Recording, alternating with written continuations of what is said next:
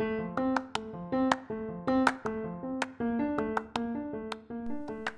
hola a todos. Bienvenidos a los nuevos episodios del Desmadre. El sonido ambiental es cortesía de mi Desmadre de Vida y yo soy Des, su host para esta plataforma. En los próximos episodios vamos a estar hablando de los peores consejos que nos han dado con las mejores intenciones y qué podemos hacer. Así que bienvenidos a mi Desmadre y gracias por escucharme.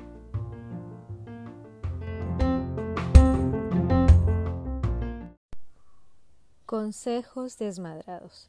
Son todos esos consejos que nos dan con buenas intenciones, pero que en realidad no son tan buenos como nosotros creemos. Y saben que a veces nosotros también damos esos consejos desmadrados. Y en este episodio vamos a hablar de un consejo que probablemente todos hemos dado en algún momento de nuestras vidas. El típico todo va a estar bien o no llores, no llores, no, no llores. ¿Por qué decimos que todo va a estar bien? ¿Realmente sabemos si todo va a estar bien? Entonces, ¿por qué damos ese consejo? Y especialmente cuando sabemos lo que se siente, cuando nos dicen que todo va a estar bien sin realmente saberlo. Así que en el desmadre del día de hoy vamos a hablar precisamente de ese consejo. No llores. Todo va a estar bien. Se los prometo.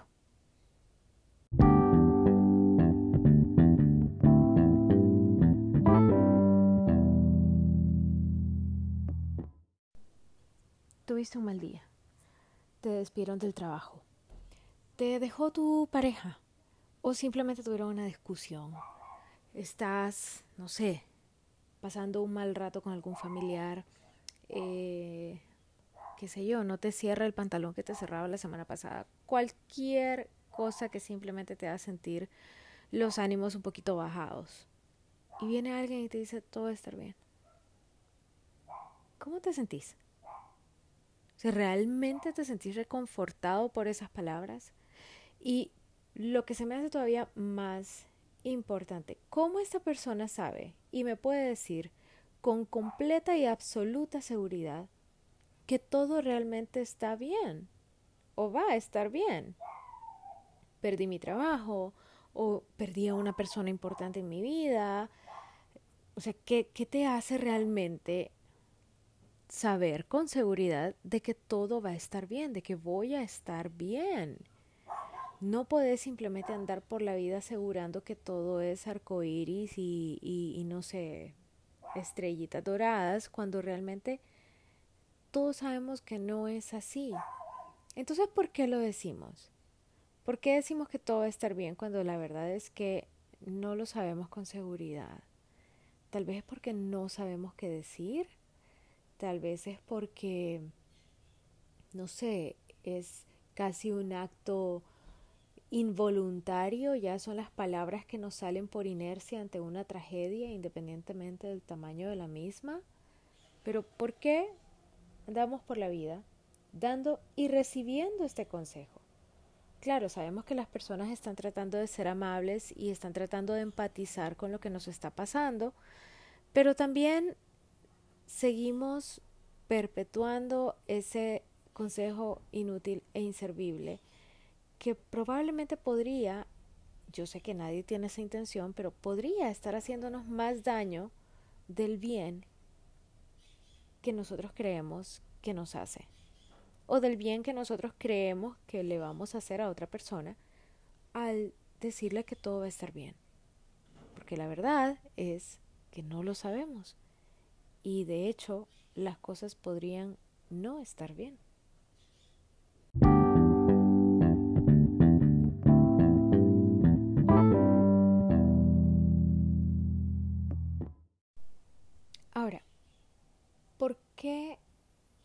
es un consejo desmadrado el decirle a una persona que todo va a estar bien.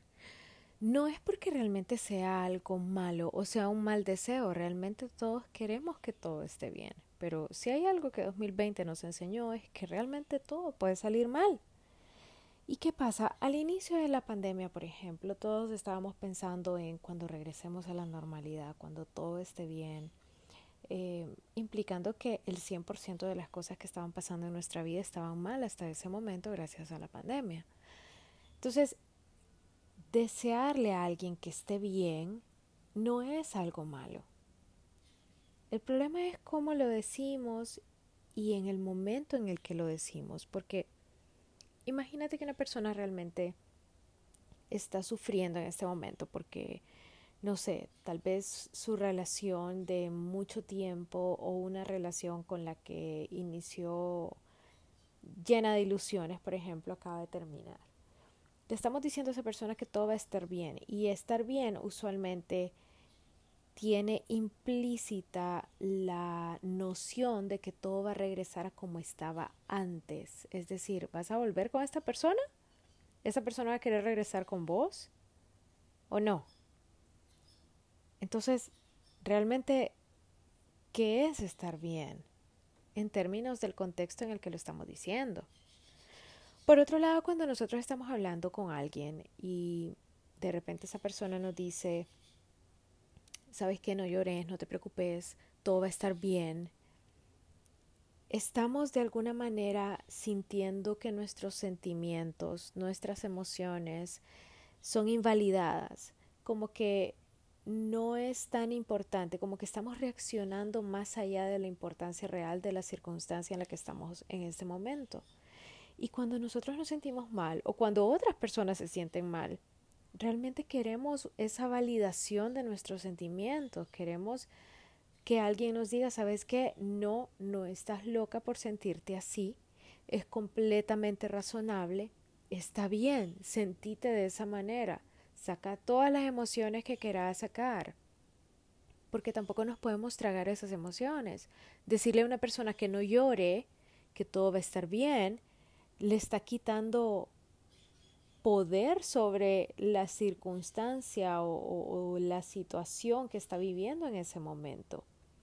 Y una de las mejores maneras de poder salir de un trauma, por ejemplo, es permitirnos sentir todas las emociones asociadas a ese trauma, experimentarlas, aprender de ellas y salir adelante.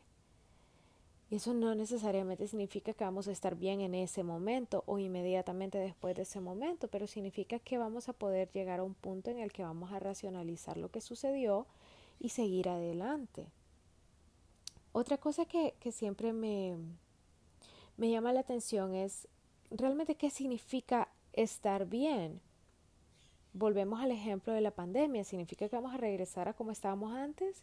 Cuando todo esté bien, cuando regresemos a la normalidad, pues no es como que la normalidad que teníamos antes era, no sé, eh, una película de Disney o algo así. ¿Qué tan buena realmente era la normalidad que teníamos antes? Cuando nosotros decimos que todas las cosas van a estar bien, significa que todo va a estar bien, o más bien, todo va a estar igual a como estaba antes del incidente que haya pasado. Y la única, estamos, no sé, diciendo que la única manera en la que todo va a estar bien es si regresamos a la vida que teníamos antes del incidente, como a la misma rutina, que vamos a tener el mismo enfoque para resolver todas las cosas, que vamos a seguir pensando de la misma manera.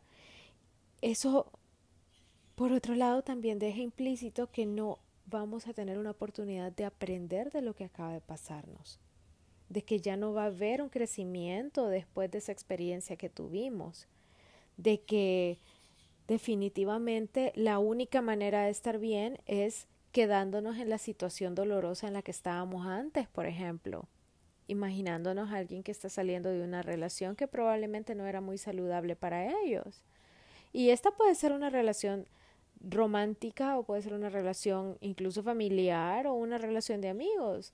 Tal vez acabas de llegar a un punto clave en la relación en la que definitivamente no son las personas correctas para estar en su vida o ya cumplieron su ciclo en tu vida y te enseñaron lo que tenían que enseñarte. Y simplemente tenés que aprender de esta nueva experiencia para poder salir de ella. Claro, pueden ser cosas aparentemente sencillas para nosotros, como aceptar el hecho de que nuestra talla de hace una semana ya no es nuestra talla. Pero eso puede tener un impacto importante también en nuestra autoestima, puede tener un impacto importante incluso en nuestra salud mental. Entonces, ¿sabes qué? No te preocupes, vas a estar bien, eh, relájate, solo es una talla. No, porque no aprovechamos este momento de aprendizaje para recordar las cosas que son importantes sobre nosotras mismas, que no necesariamente son la talla que tenemos o la extensión de nuestras curvas, por ejemplo. Todo ese tipo de cosas son probablemente cosas que nos perdemos y que sin querer queriendo a lo chavo hacemos que otras personas pierdan al, al darle este consejo de simplemente no llores, que todo va a estar bien, porque realmente no todo debería estar bien si lo que queremos es seguir creciendo como seres humanos, ¿no?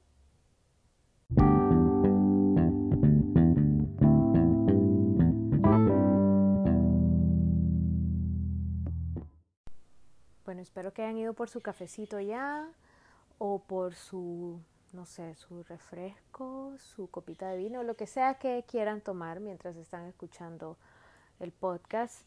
Obviamente espero que no estén tomando nada si están conduciendo mientras están escuchando este podcast. Pero bueno, vamos a continuar hablando del tema de por qué es un mal consejo. No, no es un mal consejo, pues, sino que simplemente podría no ser algo apropiado y creo que hay mejores formas de, de, confortar a una persona que decirle que todo va a estar bien.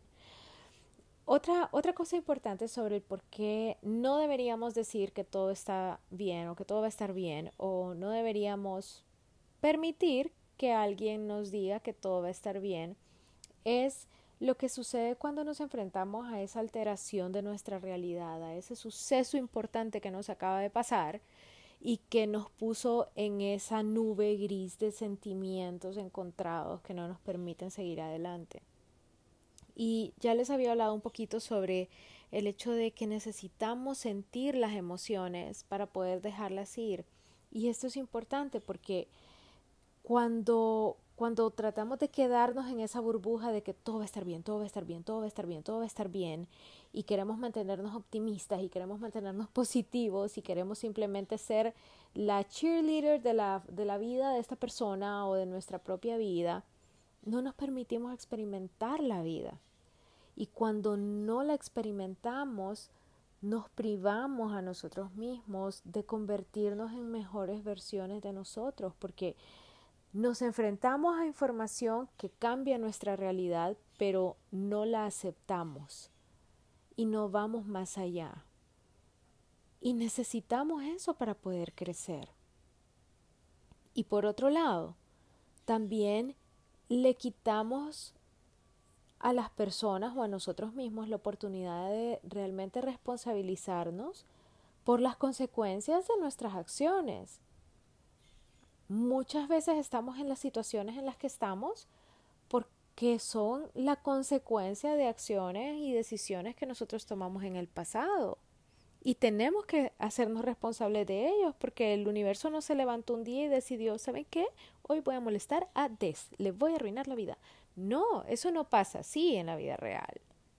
En la vida real la gente toma decisiones y tiene consecuencias por esas decisiones.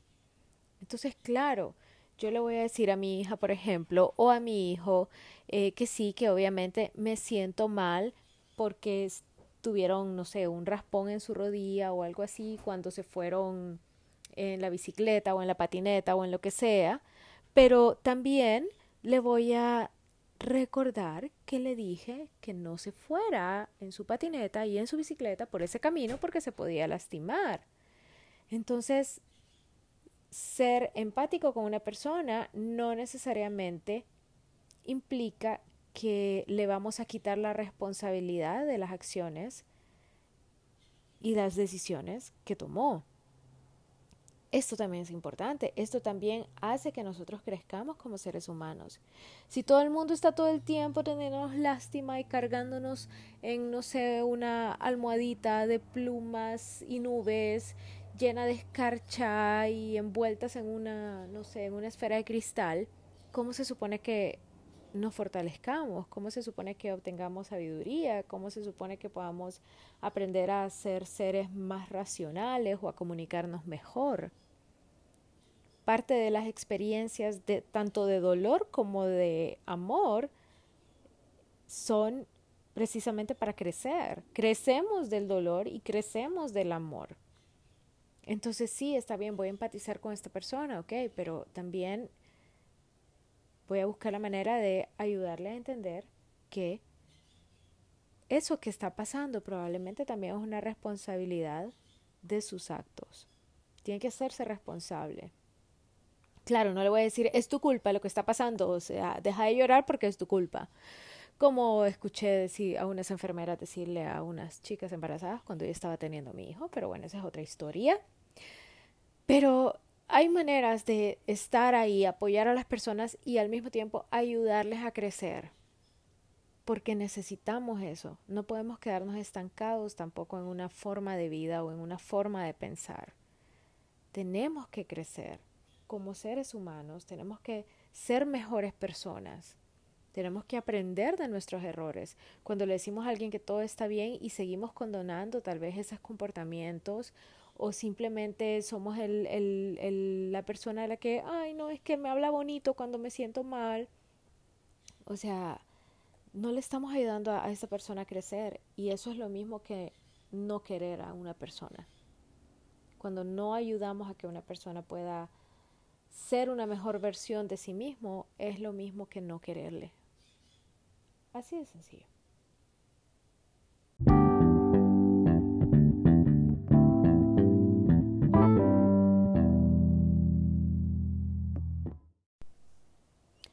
Entonces, ¿qué le puedo decir a una persona en lugar de decirle todo va a estar bien? Pues les sorprendería probablemente saber que a veces ni siquiera tenemos que decir algo. El simple hecho de estar ahí, escuchar a las personas, ofrecer literalmente nuestro hombro para llorar, o nuestra cámara, ya que estamos en tiempos de COVID, o simplemente decirle a esa persona, ¿sabes qué? si quieres llorar y no lo quieres hacer solo, lo puedes hacer conmigo. Eso podría ser hasta suficiente. Pero otras cosas que podríamos decir, si no somos muy fanáticos de los silencios incómodos, es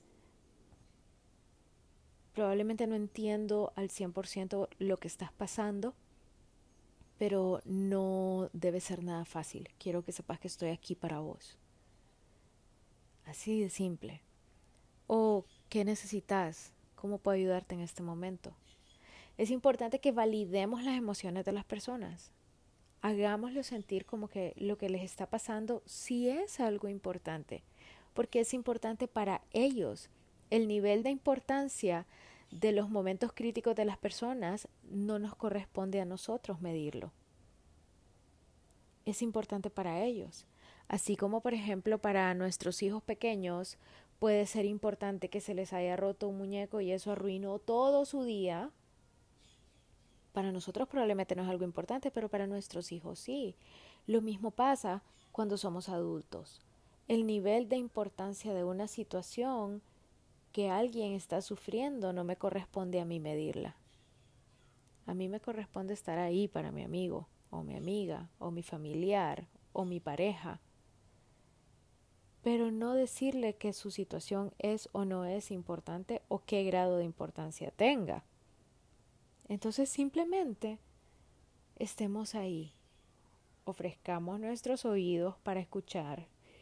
Si nos piden un consejo, pues evitemos darlo. La verdad, no soy... Y, a veces literalmente trato de decir, esto no es un consejo, pero es lo que yo haría o es mi opinión, quiero que sepas que esta es exclusivamente mi opinión, no te estoy diciendo qué hacer. Y hagamos algunas preguntas como ¿por qué crees que te sentís así? ¿Crees que lo que está pasando es lo mejor? ¿Te gustaría regresar a lo que estaba pasando antes? O no sé, preguntas que le ayuden también a la persona a racionalizar un poquito la situación que están viviendo en este momento y a entender si lo que está pasando podría traernos un resultado mejor a la realidad que estamos viviendo previa al incidente. Entonces podemos simplemente estar ahí, podríamos estar simplemente callados, simplemente, no sé, llevar café o preguntar constantemente cómo estás, asegurarnos de chequear a nuestro amigo todos los días y cómo estás, cómo amaneciste, cómo te sentís, o simplemente preguntarle qué necesitas, cómo te puedo ayudar. Porque a veces las personas saben lo que quieren, saben lo que necesitan, pero no saben si nosotros vamos a ser capaces de proveer esa necesidad. Porque son necesidades emocionales y no todas las personas tienen esa misma disposición emocional de poder pues cargar momentáneamente con las emociones de otras personas. Entonces preguntemos, ¿qué necesitas? ¿Cómo te puedo ayudar? ¿Querés que llame a alguien? Eh, no sé, qué crees que podría salir bien de esta situación que estás pasando, eh, cómo crees que te podrías sentir mejor. Ok, hagamos un plan, hagamos un plan de acción y démosle seguimiento a ese plan de acción. Pero es muy importante que validemos las emociones, que mostremos nuestra disposición y que ayudemos a crecer si realmente nos interesa lo que le está pasando a esta persona o si esta persona realmente es importante para nosotros. Creo que esas son tres cosas básicas que deberíamos hacer. Validar sus emociones, mostrar nuestra disposición, ayudar, escuchar o lo que sea necesario y posteriormente ayudar a crecer. Y ese ayudar a crecer puede ser con preguntas como las que les mencioné hace poco. Em, qué puedo hacer para que te sientas mejor, por qué crees que pasó esto, crees que lo que está pasando eventualmente te va a ayudar, eh, quieres regresar a, lo, a como estabas antes, ¿ok? ¿Por qué es importante para vos regresar a como estabas antes? ¿Crees que es lo mejor para vos? ¿Crees que es lo más saludable? Y así sucesivamente. Tomémonos un tiempito como para analizar el tipo de preguntas que podemos hacer, pero creo que con eso ya tiene una base más o menos decente para cualquier conversación. Pero no digamos todo el tiempo, todo va a estar bien, o no te preocupes, deja de llorar, porque realmente no lo sabemos. No sabemos si todo va a estar bien y la verdad las cosas no deberían estar bien, deberían estar mejor. Y mejor no siempre significa, ay, voy a tener una mejor vida, una mejor casa, un mejor carro, una mejor pareja. obviamente espero que todos tengan siempre una buena pareja, una mejor pareja. Pero mi punto es que el estar bien no debería depender de factores externos. Estar bien debería simplemente ser un estado de crecimiento continuo en el ser humano. Entonces, vas a estar bien porque vas a aprender algo de esta situación. Podría ser algo alternativo que podríamos usar en, en lugar de decir todo va a estar bien. No, no todo va a estar bien. Por el amor de Dios, vivimos en Latinoamérica, no todo va a estar bien. Pero podríamos decirle, eventualmente vos vas a estar bien porque habrás aprendido algo nuevo de vos misma, de vos mismo, o habrás crecido, habrás madurado, o esto te acerca más a saber qué es lo que querés para tu vida, por ejemplo. Y así sucesivamente, mis pequeños caramelitos. Así que bueno, esto ha sido todo de mi parte en Consejo Desmadrado del Día, que es todo va a estar bien. Y si por favor tienen un comentario al respecto de esta conversación en la que solamente yo hablo, por favor escríbanme para no sentir que hablo sola todo el tiempo.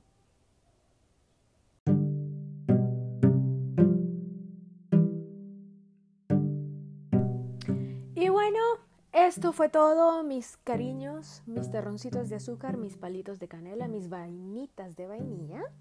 Muchísimas gracias por escuchar mi desmadre. Espero que con el tiempo empiecen a, no sé, apreciar el ruido del tráfico, ambulancias, niños gritando, vecinas gritando y mis hijos abriendo y cerrando la puerta de su cuarto cada momento, así como yo lo disfruto.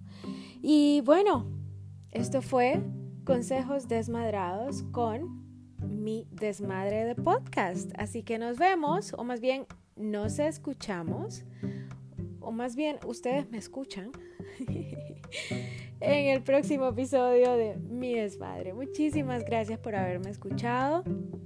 Espero que si les gustó, pues este episodio lo puedan compartir con sus amigos en sus redes sociales. Y si me quieren dejar un comentario o una calificación, lo voy a apreciar hasta el infinito y más allá.